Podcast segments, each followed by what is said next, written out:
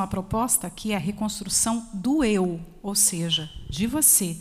Não é a reconstrução do nós agora, porque muita gente vem é, para a terapia pensando em transformar o outro, mudar o marido, mudar a esposa, mudar o namorado. Não, é do eu.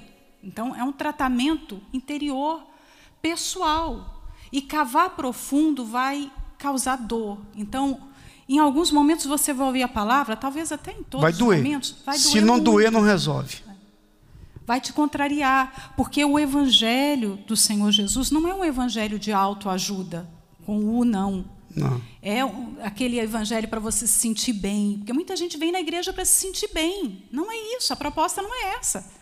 Não esteja em busca de um conselho que vai te fazer bem.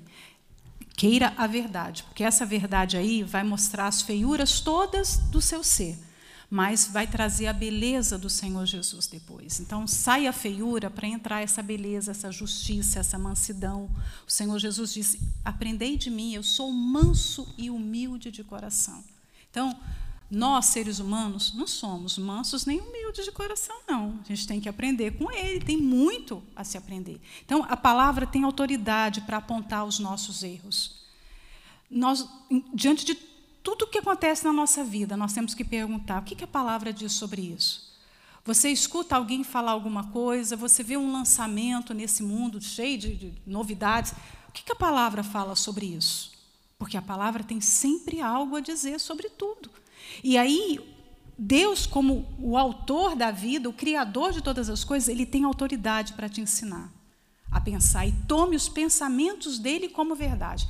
Não são os conselhos dos amigos, não são os influenciadores, não são os movimentos nesse mundo. O movimento que diz para o homem que ele é isso, que ele é aquilo. Não. O que, a palavra diz? Qual o papel do homem? Qual o papel da mulher?